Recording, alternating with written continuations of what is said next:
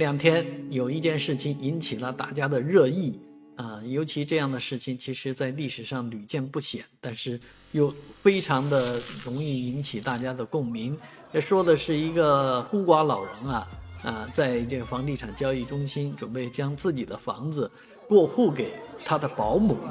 啊，这个房地产交易中心的工作人员觉得这件事情不寻常，所以呢就。采取主动报警的方式，想通过警察来调解这件事情。警察来了之后呢，发现啊，这个事情就是，呃，老人家确确实实主动想把这个房子啊赠予给这个过户给这位保姆。当然，这里面呃肯定不存在金钱交易了，甚至老人就是陪着这个房子给了这个女士。当然，这个保姆的面相非常的不好。所以导致大家觉得这个保姆啊，不是那么一个简单的人，也不是那么一个呃有有感情、有有什么的这个人啊，所以大家就觉得这件事情是不是老爷子被人家骗了啊？当然背后有什么隐。嗯，隐中啊有什么隐情，但还需要再落实。但是警方已经定性这件事情是确确实实是老人自愿的，而且老人作为一个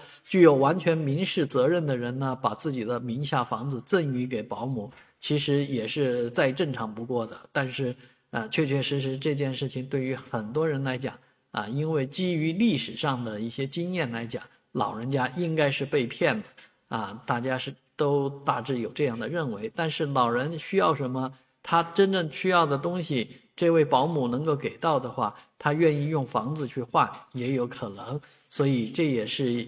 引起大家争论的地方，就是老人如果把房子给到这个保姆之后，他的日后的生活怎么去着落啊？会不会过得比现在更幸福啊？这都是大大的问号。